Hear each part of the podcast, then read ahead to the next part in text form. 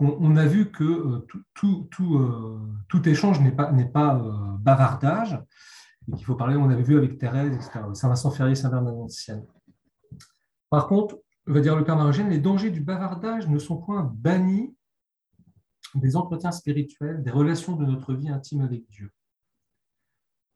Ce qui veut dire aussi qu'il peut y avoir un certain bavardage ou épanchement de soi qui est trop, euh, voilà, soit avec le père, spirituel, soit dans des entretiens avec d'autres personnes, soit il va parler, vous allez voir, du, journal.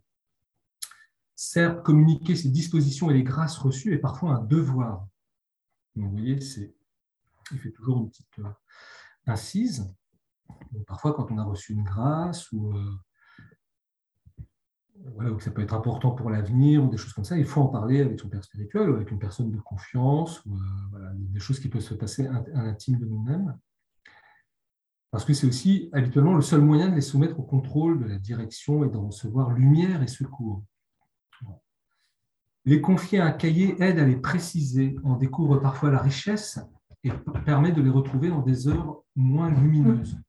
Il est bon aussi parfois d'avoir certaines personnes ont ça, certains d'entre vous l'ont, voilà, un, cahier où on peut euh, mettre ses impressions de, lecture ou de, prière euh, ou de grâce reçue, etc. sur lequel effectivement on peut revenir faire mémoire euh, des jours où c'est plus sombre, comme dit le Père Marie-Eugène. Alors après, il va parler plutôt du, par rapport au Carmel. Hein, il dit, voilà, cependant, l'austère règle du Carmel, à la suite d'Isaïe, sans méconnaître ses bienfaits et ses nécessités, proclame, votre force sera dans le silence et, euh, et dans l'espérance. Isaïe 30, euh, 15. Dans le silence qui garde intactes et pures les énergies de l'âme et les préserve de la dispersion, dans l'espérance qui tend vers Dieu pour y chercher lumière et appui. Oui, votre force est dans le silence et dans l'espérance. Donc le silence, pour ne pas se partir dans tous les sens, on va garder l'énergie, comme il dit, pure et intacte, et ne pas les disperser. Et puis l'espérance, c'est-à-dire ne s'appuyer que sur Dieu recevoir lumière euh, et appui. Encore une fois, vous voyez, c'est toujours une question de prudence. Des fois, il faut en fait, le, Père Marie-Jeanne donne des, des, clés pour discerner, vous voyez. C'est pas, il faut, il faut jamais dire, bah, je ne dis jamais rien ou je dis toujours tout, vous voyez.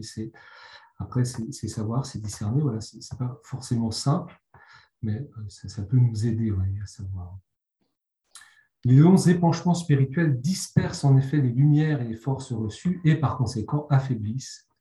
À dire longuement, on gaspille et l'âme se vide à exprimer jusqu'à satiété à Dieu les sentiments ardents d'une communion fervente, l'âme se démunit de force pour l'action. donc, vous voyez, pour le Père Margène, il y a une sorte de, dans ce, tout dire, voyez, ou de ces longs épanchements, il y a, en fait, on va s'épuiser, on va se vider, on va perdre même les qualités de ce qu'on a reçu, etc. Et donc, faut éviter. Toute la vigueur puisée en Dieu est partie en ce flot euh, savoureux euh, toujours ce phénomène d'extériorisation. Euh,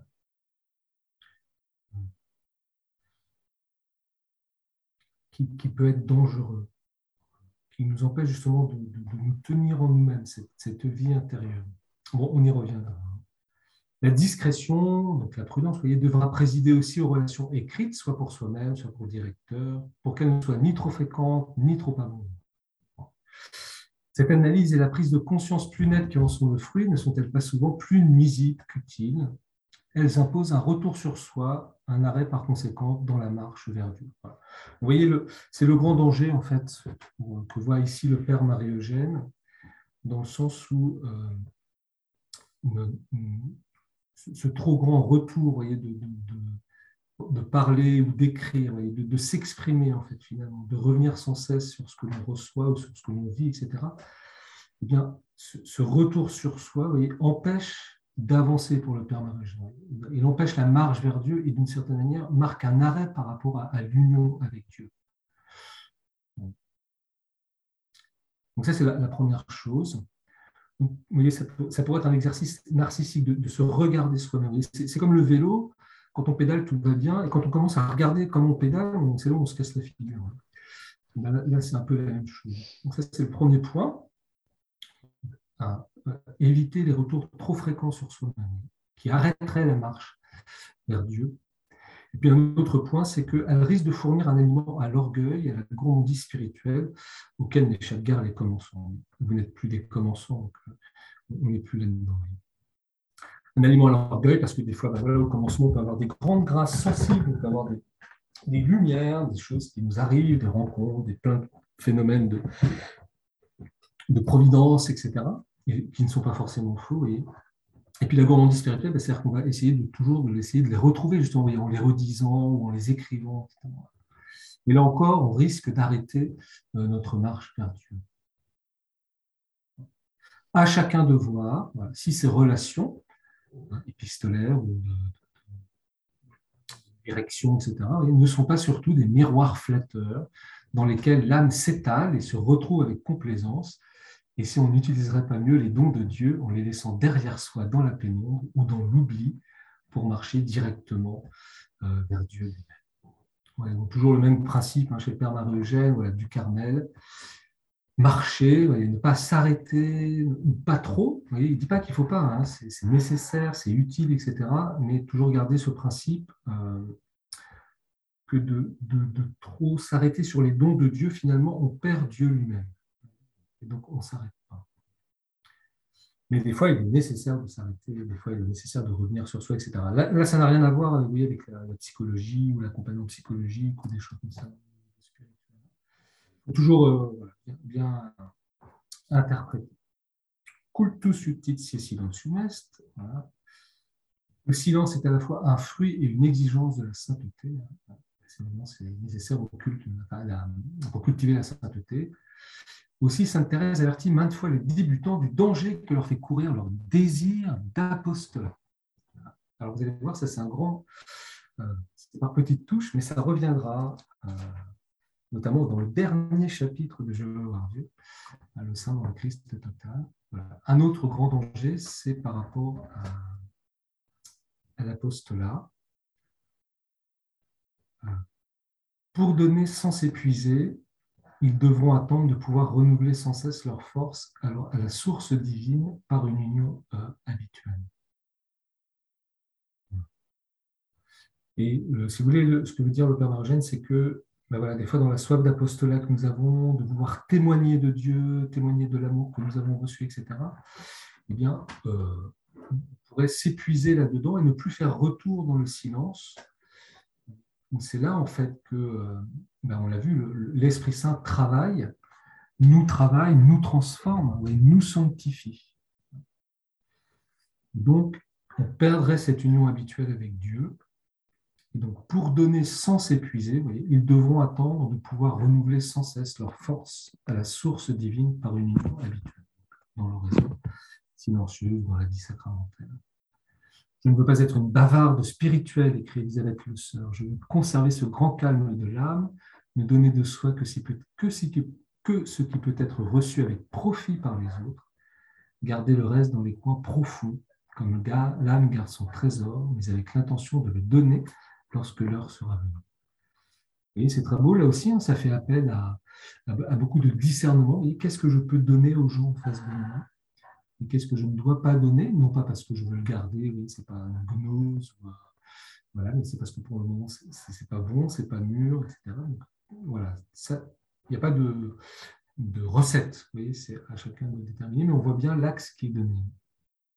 Sainte Thérèse d'Avila, Sainte Thérèse de l'Enfant Jésus donneront tous les trésors de leur âme en des écrits immortels, mais sur l'ordre des supérieurs, et un moment la plénitude débordante de leur amour ne pouvait que s'enrichir à se donner complètement.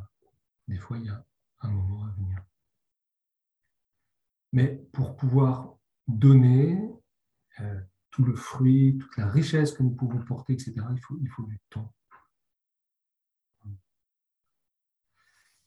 Euh, ça, c'est un petit peu personnel, mais dès que je vais à la procure, etc., je ne sais pas si vous faites aussi l'expérience, mais le nombre de livres, de témoignages, de trucs spirituels qui sortent, c'est incroyable, c'est fou.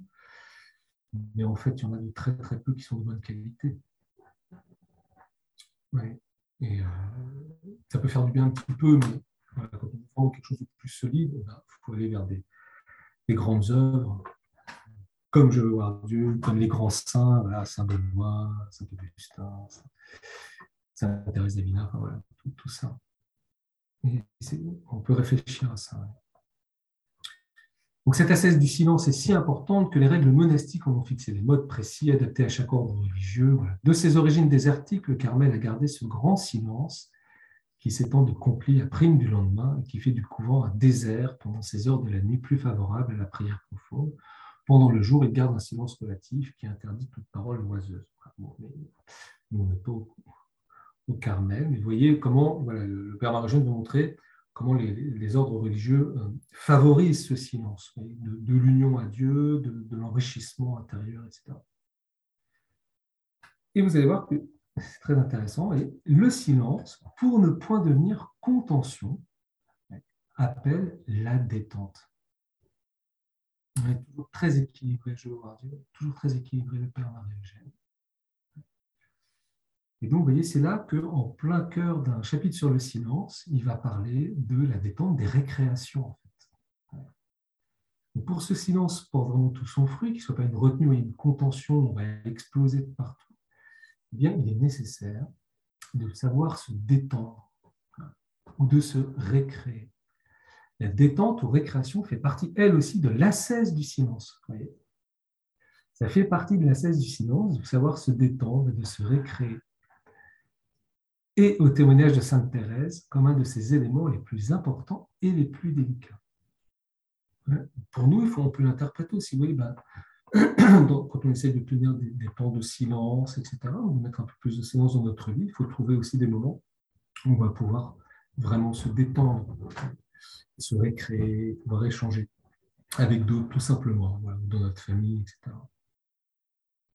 La sainte nous disait-elle par la fondation du premier couvent des Carmes déchaussés à Dur-Vélo, qu'elle emmenait le jeune père Jean de la Croix à la fondation de Valladolid, non point pour lui donner la science spirituelle ou éprouver sa vertu qu'elle savait héroïque, mais pour lui montrer leur genre de vie et spécialement comment se prenaient les récréations.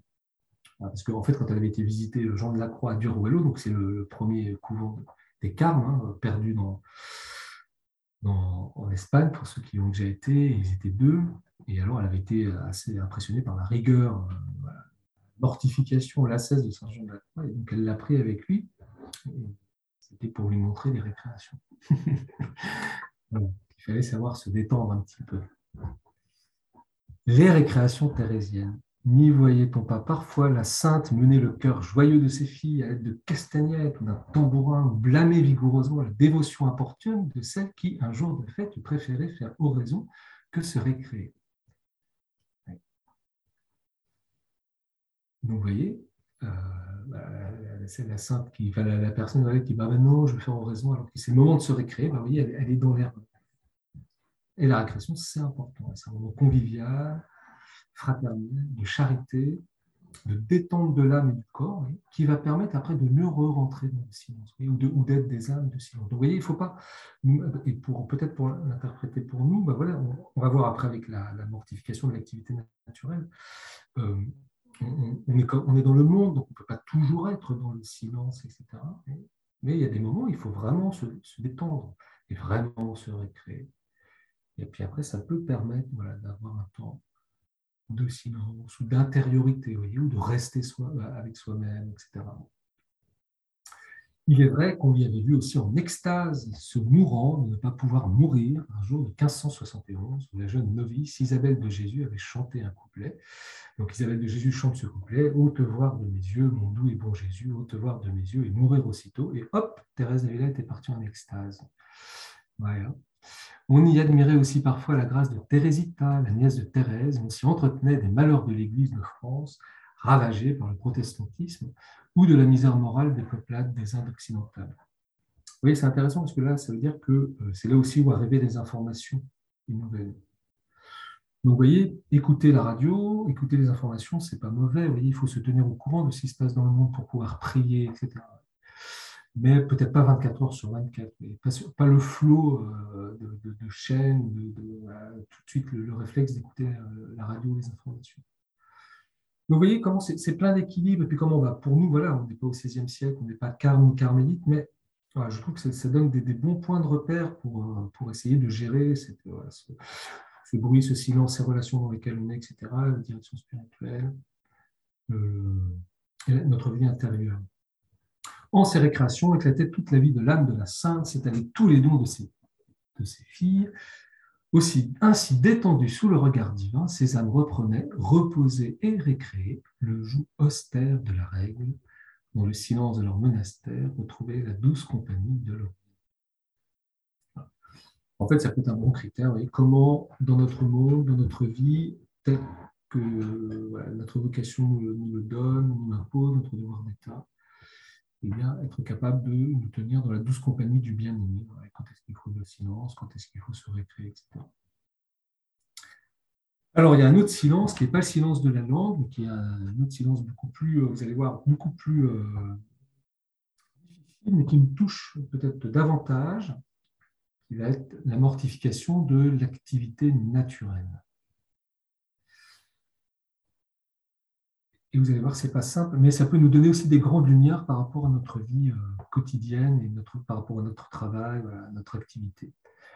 L'activité naturelle peut troubler, comme le bavardage, le silence dans lequel Dieu se fait entendre à l'âme. Elle pose un problème pratique aussi délicat, sinon plus, que celui de la mortification de la langue. Posons-en les données aussi clairement que possible.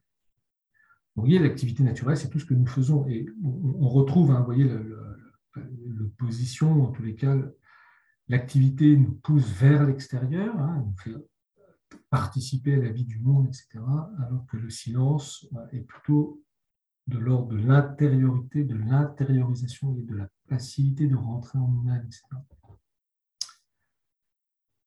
Que l'activité naturelle puisse troubler le silence de l'âme, personne n'en doute, car l'expérience sur ce point nous est douloureusement instructive. Par l'orientation qu'elle donne aux facultés, la fatigue et même l'énervement qu'elle provoque, par les soucis qui l'accompagnent, L'activité naturelle dissipe l'âme, détruit le recueillement, multiplie les obstacles pour le retour à l'horizon, envahit l'horizon elle-même et la rend très difficile, sinon impossible. Donc là, je pense que ça parle à nous-mêmes. Hein, voilà, journée de travail, après, il faut, s'occuper des enfants, 10 000 activités, il faut faire les courses. Après, il y a des, soucis qui arrivent, donc on est énervé. Et on sent bien que petit à petit, ben voilà, cette espèce de recueillement intérieur qu'on essaie d'obtenir, ben, il, s'effrite. Euh, on a même du mal à rentrer en nous-mêmes et à retourner à l'horizon. Et même quand on arrive à faire l'horizon, on est envahi par tous ces problèmes, etc. Lorsque cette activité déborde dans la vie journalière, au point de ne pas laisser de place une place minime insuffisante pour la prière et le retour silencieux vers Dieu, euh, elle se transforme en activisme. Quand il n'y a plus que ça, le euh, Marogène appelle ça l'activisme c'est pour lui qu'il y a un grand danger. En fait. C'est parce qu'on est toujours euh, tiré vers l'extérieur. Et ça peut être dangereux pour une vie intérieure. C'est la vie justement où on va puiser la force pour, pour pouvoir agir avec fruit, avec, euh, fécondité.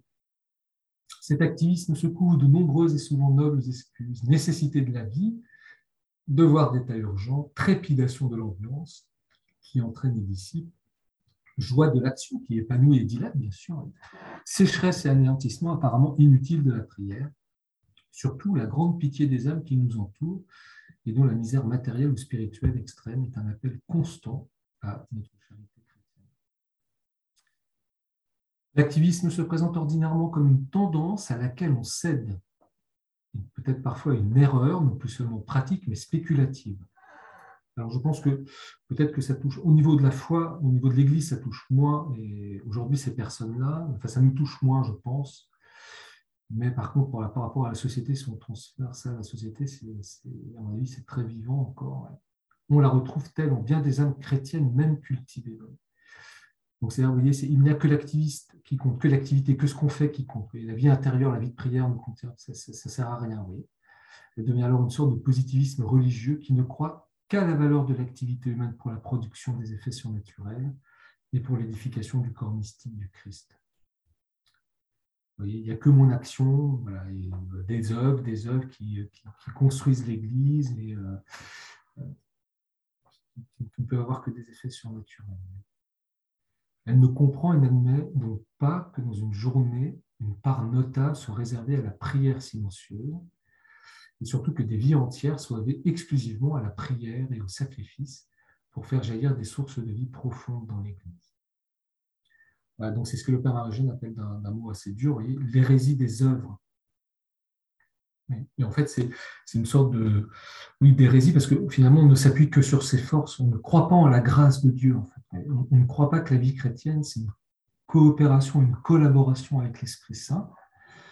Et, cette collaboration, on la on vient de le voir avec les dons du Saint-Esprit, tout ça, bah, dans la prière, dans la vie intérieure, dans la vie de silence. Alors après, on n'est pas obligé de prier toute la journée, hein, ça dépend de notre vocation, etc. Mais y a toujours cette alternance entre réception, passivité, mais il va revenir, hein, et puis activité. Mais notre activité n'aura de fruit que si nous avons aussi cette respiration de la vie intérieure.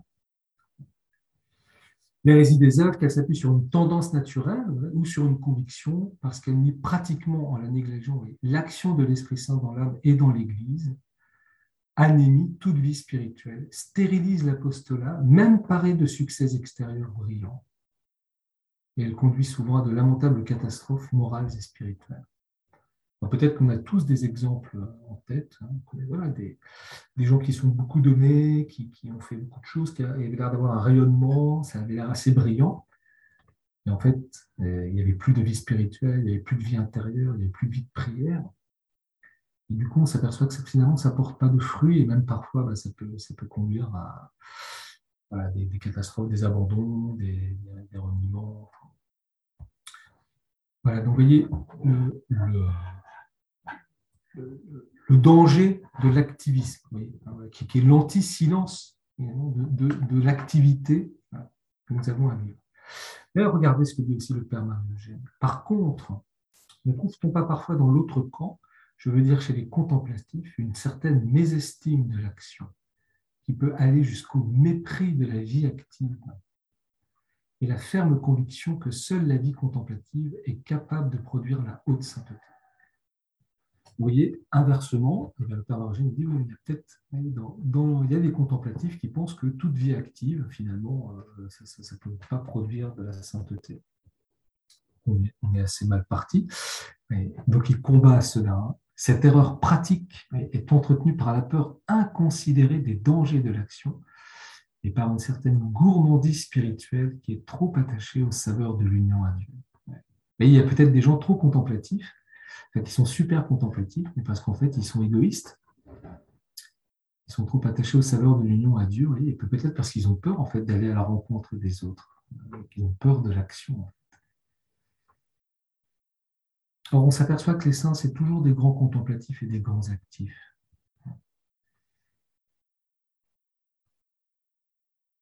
Et cependant, alors il va nous donner tout. N'est-il pas évident que Dieu le Père, dont la perfection nous est proposée comme modèle, est acte pur, bien que lumière et esprit?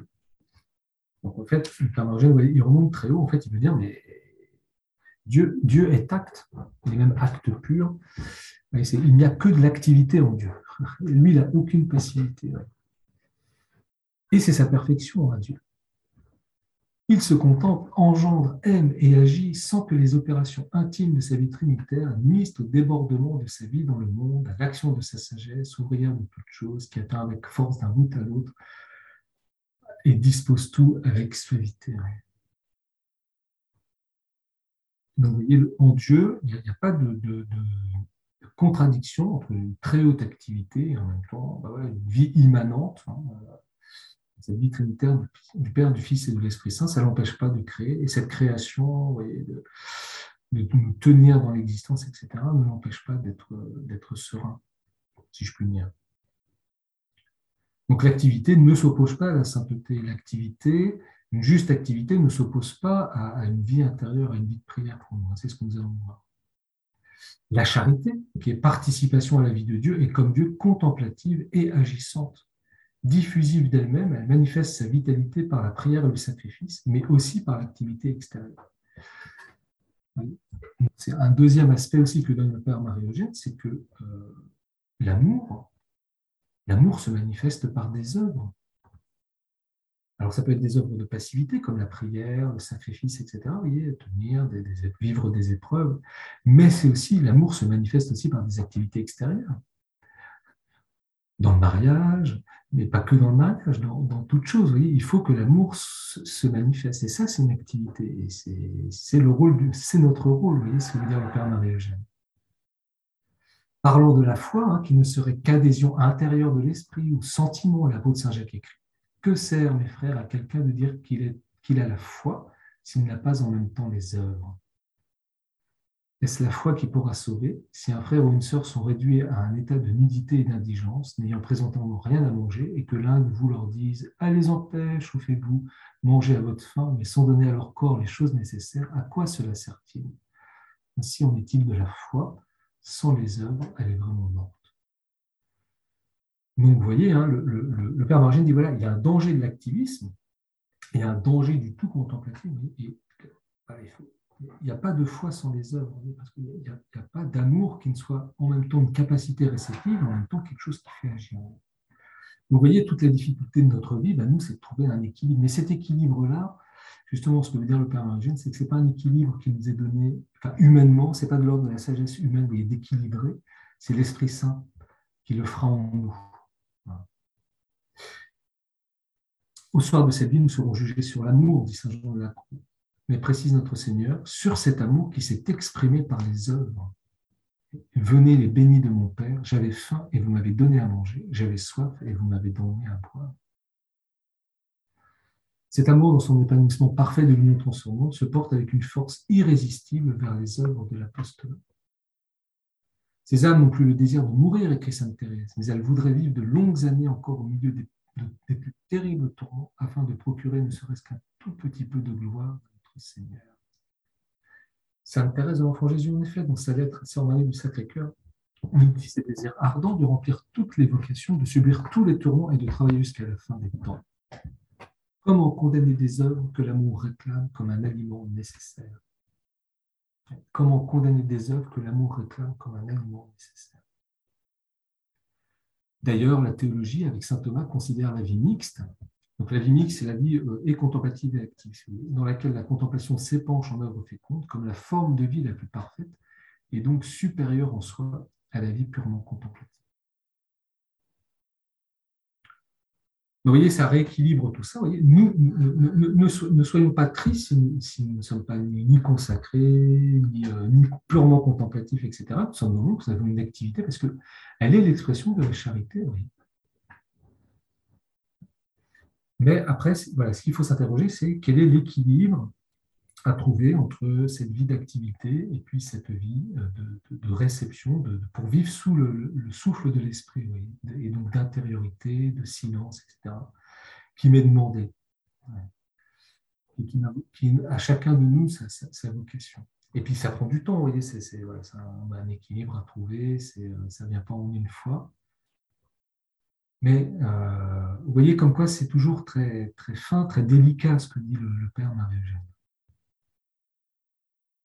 C'est ce que nous apprend sous une forme très simple le catéchisme lorsqu'il nous dit que Dieu nous a créés pour le connaître, l'aimer et le servir, le servir par l'activité de toutes les puissances et facultés. Que Dieu ait fait entrer cette activité humaine comme un élément nécessaire dans la réalisation de ses desseins les plus grands, c'est une des vérités à la fois les plus belles et les plus surprenantes. Alors là, c'est une très grande réalité. Vous c'est très beau. Hein. Qu'est-ce qu'il veut dire ici le Père Marigène C'est que Dieu, dans son, dans dessein d'amour, de salut, il n'a pas voulu que cela se réalise sans nous.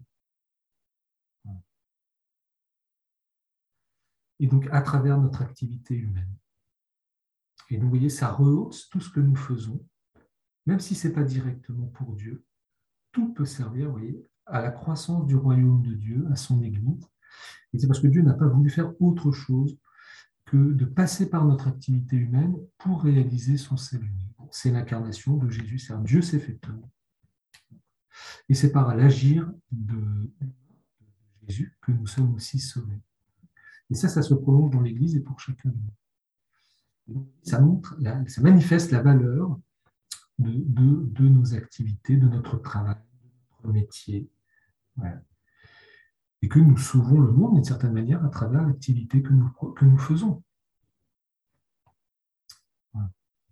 L'Esprit Saint édifie l'Église et sanctifie les âmes avec la coopération instrumentale des apôtres et de leurs successeurs, à qui il a été dit allez enseigner toutes les nations les baptisons du Père. Donc voilà, les prêtres, vous voyez, les prêtres, parce que par les prêtres, par les évêques, etc., la vie de la grâce est donnée. Oui, Dieu, nous coopérons par notre humanité à la transmission de la vie divine, mais c'est valable aussi pour tout baptiser.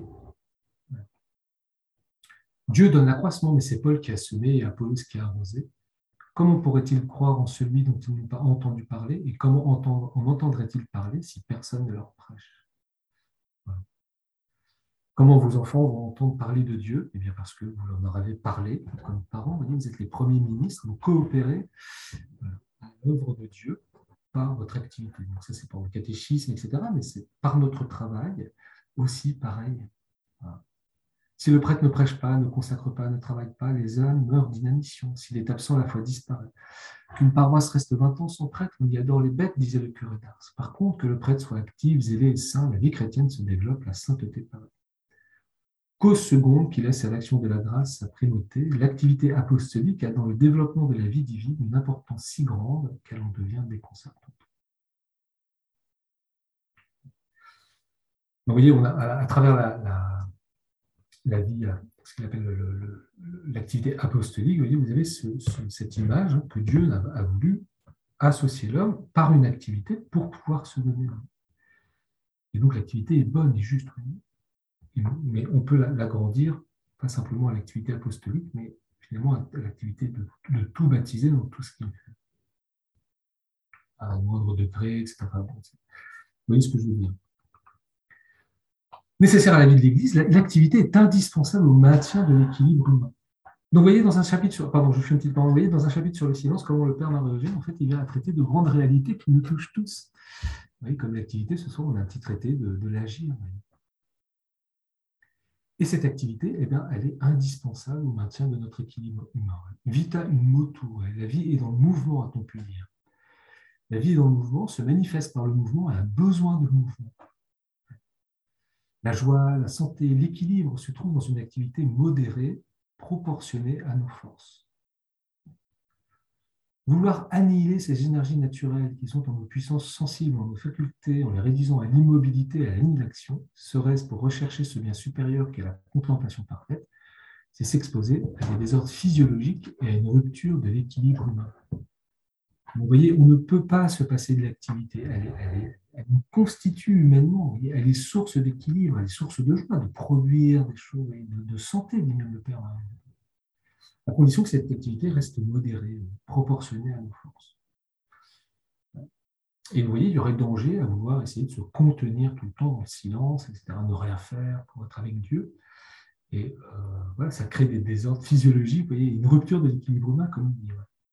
Les énergies qui s'accumulent débordent bientôt la volonté. En attendant que la vie s'atrophie, soumettent le corps et l'âme à l'action de la force, devenue brutale et tyrannique des instincts exacerbés. En fait, on arriverait à l'inverse, c'est-à-dire à libérer ce que lui appelle les instincts exacerbés, pour pouvoir essayer des pulsions plus primaires, etc. Le contemplatif vit d'ailleurs en communauté, ce qui lui impose normalement le devoir de prendre sa part des tâches de la vie commune.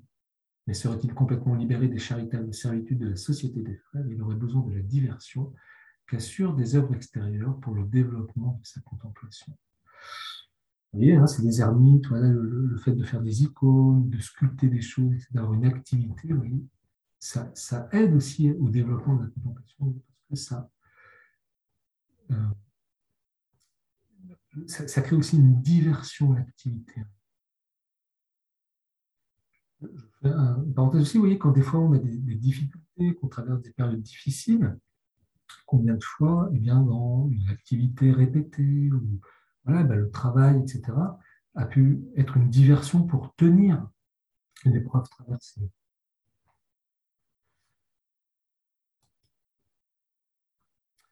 Sainte Thérèse avoue qu'il lui arrivait de se sentir embrasé d'un feu intérieur si ardent et pressé par un tel mouvement de servir Dieu en quelque chose que certaines occupations de charité lui étaient un soulagement. Dans d'autres circonstances, après une emprise plus forte, en recueillement plus profond, les facultés comme hébétées et agitées sont incapables de toute activité intérieure, mais qu'elles en ressentent le désir. Les y contraintes seraient dangereux. Au contraire, la diversion assurée par une activité modérée leur permet de retrouver leur force et leur équilibre normal, ensuite sans faiblir les nouveaux chocs de l'autre divin qui habite dans l'âme. Voilà, donc vous voyez peut-être que des fois, bah, Dieu fait une grande grâce, il tient nos facultés, il y a un gros choc divin, etc. Puis alors après, bah, voilà, un peu d'activité pour digérer voyez, la, grâce de Dieu, pour se tenir dans l'équilibre. Je suis sûr que ça vous est déjà arrivé plein de fois. Cas exceptionnel, dira-t-on. Peut-être en effet, mais à signaler cependant, car ils atteignent des âmes dont l'échec dans la vie contemplative serait d'autant plus regrettable qu'elles sont admirablement douées pour y progresser et favoriser une action de Dieu intense. Je traduis. On peut avoir une proportion très forte à, l'activité, à sentir ses énergies, voilà, avoir des postes importants dans le travail, etc ça n'empêche pas qu'on ait fait aussi pour une vie contemplative euh, forte. Et qu'on peut être favorisé d'une action de Dieu intense. Et que même des fois, c'est l'action de Dieu intense qui, qui va favoriser cette activité-là.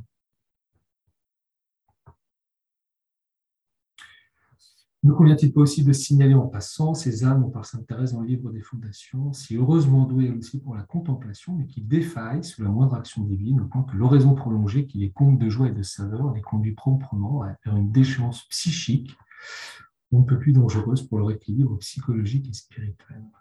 C'est la vie de Marthe qu'il leur faut, et non point celle de Marie, proclame avec autorité Sainte. Vous voyez, il y a des personnes qui sont plus fragiles.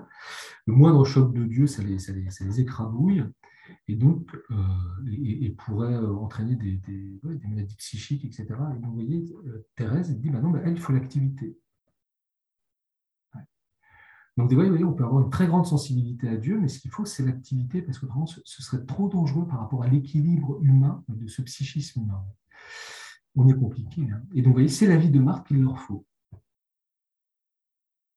Mais voici des situations plus fréquentes et presque banales tellement elles sont communes, au sein des purifications douloureuses, dans ces marasmes indéfinissables, où sortent obscurément et profondément l'action de Dieu, le péché, souvent les tendances pathologiques, l'âme du contemplatif est portée à se replier sur elle-même, et l'analyse sa souffrance, s'attarde à en rechercher les causes et les remèdes, et ainsi l'augmente et la prolonge inutilement.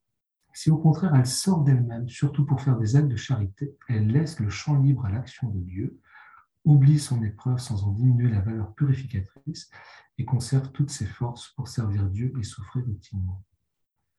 c'est ce que je vous disais un petit peu tout à l'heure. Quand, des fois on est trop mal, il faut porter les choses, etc., eh bien l'activité va nous. Ce n'est pas une évasion, mais ça va nous permettre de tenir et, de, et de ne pas se replier sur nous. Sainte Thérèse de l'Enfant Jésus recommandait d'aller aux œuvres de charité lorsqu'il faisait trop noir dans l'âme.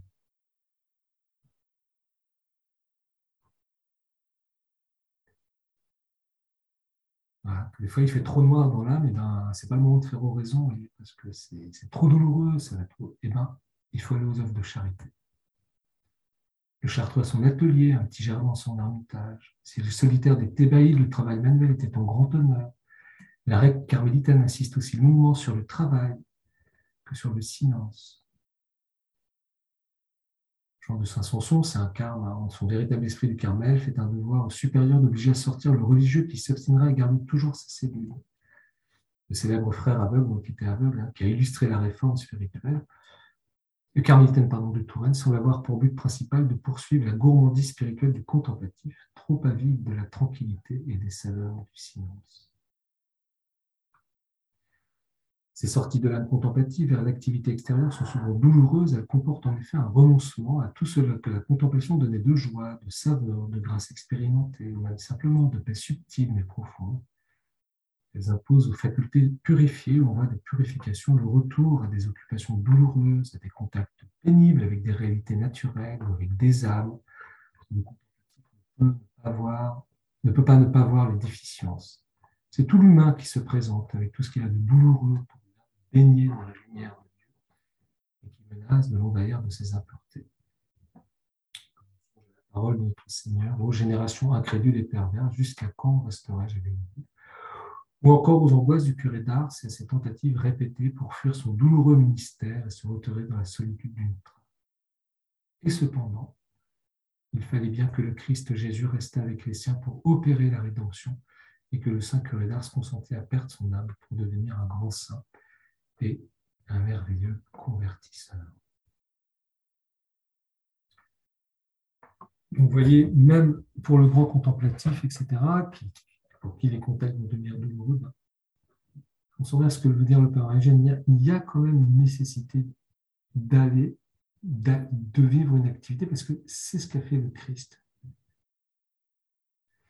D'où, voyez, activité et oraison. Comment résoudre ce problème du silence indispensable à la contemplation et de l'activité nécessaire? Vous voyez, pas d'opposition, mais le silence est indispensable pour recevoir la vie de Dieu, pour se mettre sous l'école, sous la mouvance du Saint-Esprit, et en même temps l'activité est nécessaire pour nous. Alors, le religieux, il trouvera normalement dans la règle de son ordre et dans les volontés de ses supérieurs la mesure à garder avec toutes les précisions utiles. Mais nous, on n'est pas des religieux. Peut-être qu'il y en a parmi vous, mais la majorité de nous ne sont pas des religieux. En dehors de la vie religieuse, la solution de ce problème reste liée au problème de la vocation et à celui de l'organisation pratique de la vie. En supposant dès maintenant résolu ce problème individuel que nous aborderons prochainement en parlant de la solitude, voici quelques directives pratiques qui peuvent marcher pour tous les états de vie. D'abord, donner scrupuleusement à la prière le temps prescrit par l'obéissance et le préserver jalousement des empiètements de l'action. Donc, ce temps de prière que, chacun décide dans son cœur, etc., il faut le garder scrupuleusement. Il faut donner ce temps à la Voilà. Donner au moins un temps euh, de silence, d'oraison, à chacun de discerner ce qu'il veut, pour empêcher l'empiètement, pour éviter de sombrer dans l'activisme. Elle serait excessive et désordonner la sollicitude pour les biens temporels ou même pour les âmes qui habituellement s'empareraient de ce temps. Sous prétexte de charité ou de zèle, elle pourrait dissimuler un manque de confiance en Dieu, qui lui aussi veille sur Israël et remplira scrupuleusement ses obligations à notre égard si nous sommes fidèles à garder les nôtres. Cherchez le royaume de Dieu et sa justice, est-il écrit en effet, et le reste vous sera donné par surcroît. Vous voyez ce, petit argument, finalement, ne, plus donner de temps à la prière, finalement, c'est de manquer de confiance en Dieu. C'est beau. Hein Vous avez un très beau texte de Peggy, je crois que c'est dans le Porte le mystère de la deuxième vertu, où il parle de ces gens qui, ne sont pas capables de, trouver le sommeil, de dormir, qui ont peur de dormir, etc. Et en fait, il dit ce sont des, des âmes qui ne savent pas s'abandonner, qui ne savent pas faire confiance. Vous voyez, c'est intéressant. Petit b, donner à l'activité, spécialement au devoir d'État, tout le temps et toutes les énergies qui existent son parfait accomplissement. ne pas renier sur ce qui nous est demandé de faire. Même le souci de garder la présence de Dieu, de réserver pour Dieu seul une partie de ses forces, ne saurait être un motif suffisant pour dérober à la tâche qui nous est imposée une partie des énergies physiques ou intellectuelles qu'elle requiert. Je dois donner tout ce que je peux de, mes forces, etc., pour le travail qui m'est demandé, si j'ai des enfants, dans leur éducation, le poste que j'occupe dans telle société, ou le prêtre dans son ministère, etc. Le travail, qui est volonté de Dieu, nous permet de communier à Dieu par la volonté et la charité, aussi efficacement que l'oraison elle-même nous permet de saisir Dieu par l'intelligence et la foi. Vous voyez, le travail nous permet de communier à Dieu.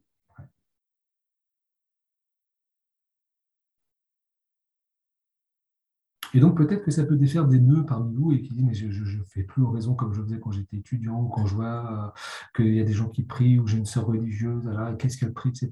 Et moi, ben voilà.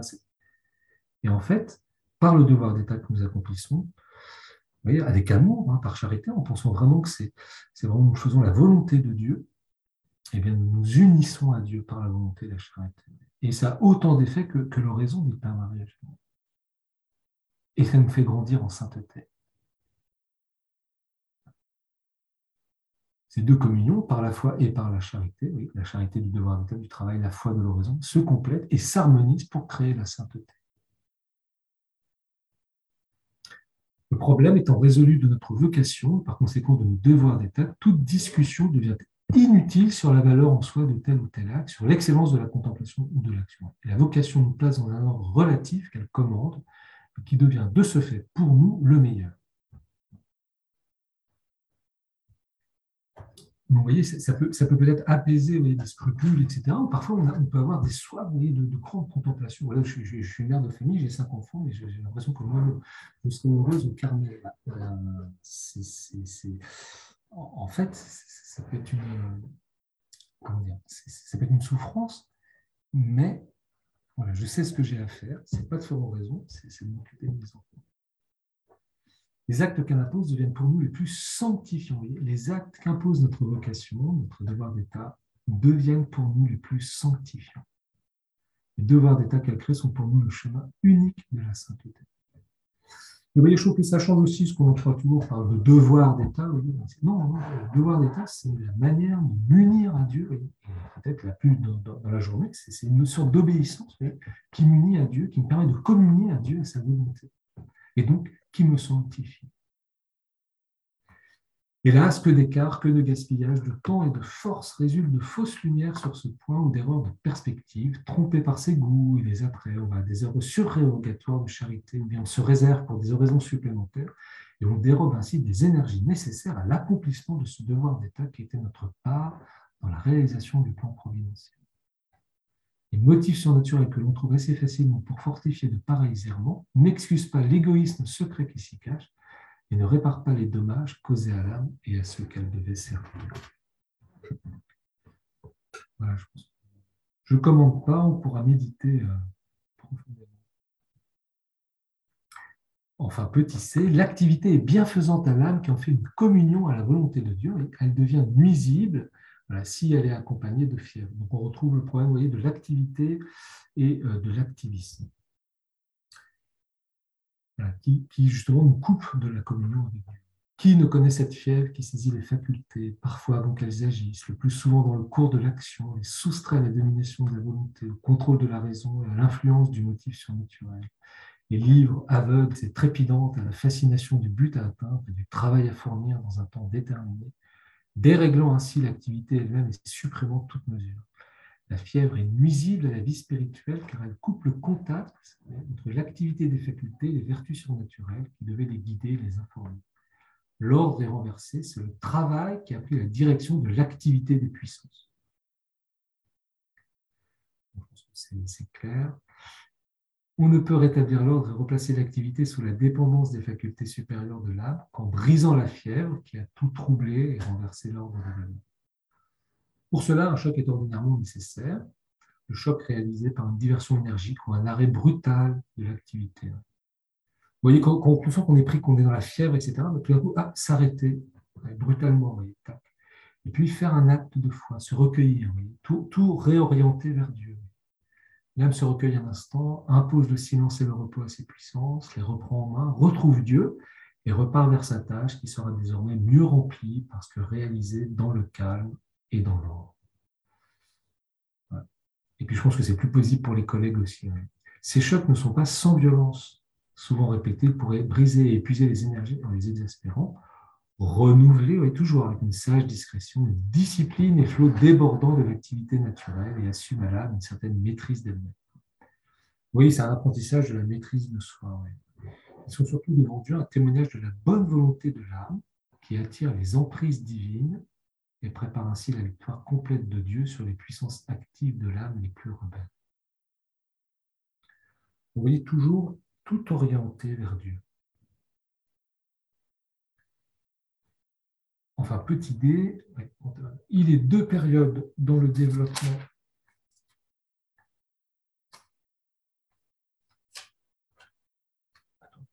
je regarde. J'espère qu'on pourra aller jusqu'au bout. Il est deux périodes dans le développement de la vie spirituelle où ce problème de l'activité à unir avec la contemplation devient habituellement plus angoissant, plus angoissant pour l'âme et où l'illusion sur ce point est à la fois plus facile et plus dangereuse. Alors, les premières expériences spirituelles de la contemplation qui ont tous les charmes délicats et suaves d'une aurore créent une habilité d'impression surnaturelle et un besoin intense du repos et du silence dans lequel elle se produit. Vous voyez, les premières expériences, souvent de, conversion, de, rencontre avec Dieu, etc., elles entraînent plutôt vers le silence. Ce besoin qui s'accompagne d'un certain dégoût, parfois d'une certaine impuissance pour toute activité extérieure ou intellectuelle, s'affirme avec des exigences absolues. L'âme aspire vers une solitude complète. Il voudrait échapper à toute activité troublante. Et cependant, ni physiquement, ni moralement, ni spirituellement, l'âme n'est capable de supporter un tel isolement, une telle inactivité. Satisfaire ce désir serait vouer au désordre déjà signalé, au déséquilibre, des facultés qui ne peuvent pas encore supporter les contraintes d'un repos absolu. Les attraits créés par les grâces reçues sont ordinairement un appel et marquent une aptitude, mais ils sont aveugles.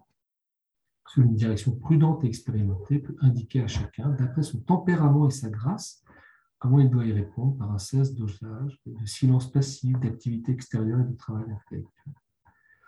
Donc là, c'est plus pour aider pour la, direction spirituelle, vous voyez, mais ça peut, voilà, il faut connaître son tempérament, ses grâces, et puis vous voyez, même si on a un attrait profond parfois pour le silence, etc., ben, il faut savoir euh, le, matiner aussi d'activité, et de, progresser petit à petit. Il est clair que c'est à ce moment-là qu'il fait ses premiers pas dans la vie religieuse, quels que soient ses désirs de silence absolu, c'est une prudente diversion d'activité qu'il faut lui procurer pour qu'elle porte sans faiblir les contraintes de ce cadre régulier et rigide. c'est le, problème des débutants. Après, il y a un problème presque semblable se pose lorsque l'âme, déjà affermie par de nombreux travaux et peut-être de riches expériences surnaturelles, semble fixée dans une contemplation devenue habituelle. Et lors que sa contemplation soit douloureuse ou savoureuse, elle crée un grand besoin de silence. L'âme se sent désormais capable d'affronter la rudesse du désert et elle en est avide. Qui pourrait l'en empêcher? Vous voyez, au bout d'un certain nombre d'années, parfois c'est des religieux, etc., des spirituels, il y a ce désir d'encore d'un plus grand silence. Par exemple, on va demander chez les bénédictins, chez, des cisterciens, des, vocations déjà très contemplatives, eh bien de quitter un peu la communauté pour vivre en ermite. Et voici que Dieu le fait par les événements providentiels, par les supérieurs. Les richesses de cette âme transparaissent, l'équilibre réalisé cet âme, on va vers elle. Voici donc la, torture des travaux importants et des multiples soucis qui s'imposent à elle sous la forme de devoirs d'État.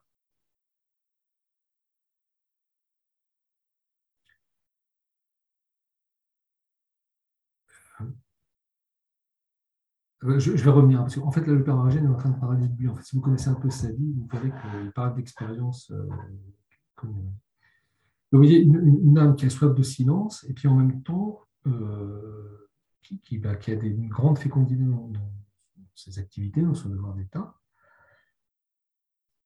Et en fait,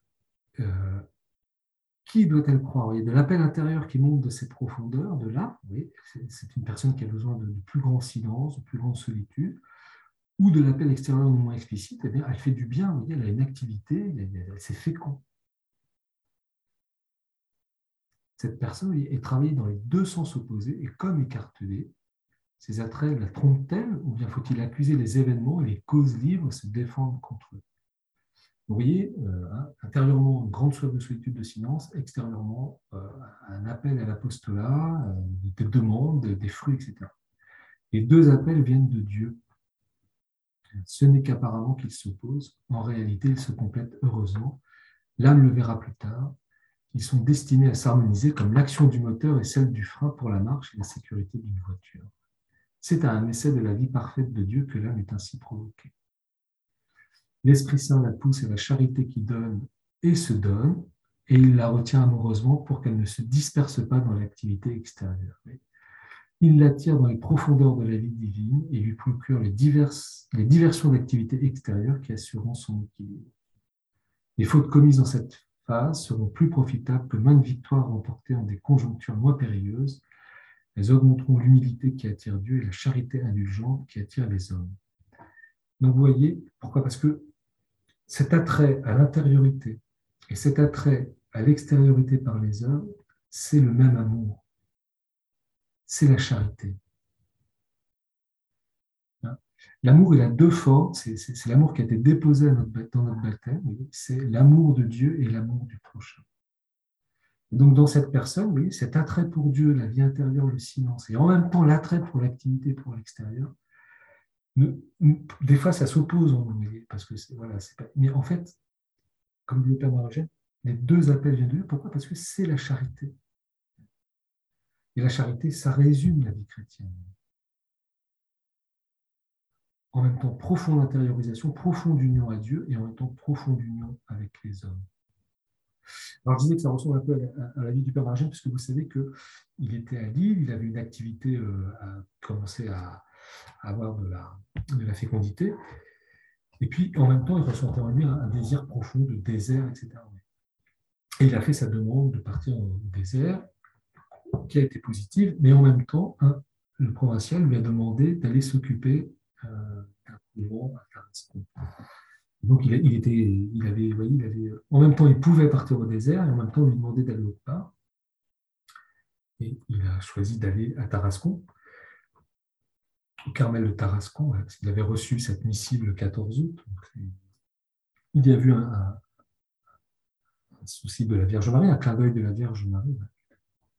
Et cette obéissance a fait que c'est grâce à ça qu'il a pu rencontrer les trois premières. Et, en fait, c'est la fondation de Notre-Dame de Donc on sent bien que lui aussi, vous voyez, plusieurs fois, voilà, il, a, été euh, pris par euh, ces deux appels en lui. Et puis au fur et à mesure de l'existence, ça s'est équilibré. Équilibré non pas dans le sens de, tamiser l'un et l'autre, mais euh, il était profondément uni à Dieu et en même temps profondément dans les œuvres. C'est pour ces âmes préoccupées que Sainte Thérèse écrit Nous devons veiller avec soin sur nous-mêmes et ne point oublier au milieu des œuvres commandées par l'obéissance et la charité de recourir souvent à Dieu au plus intime de notre âme.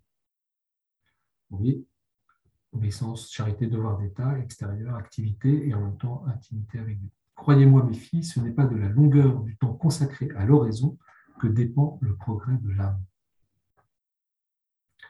Quand elle l'emploie si bien aux œuvres extérieures, elle trouve un secours précieux et se dispose mieux en très peu de temps à s'embraser d'amour que par de longues heures de considération. Tout doit lui venir de la main de Dieu, qu'il soit béni.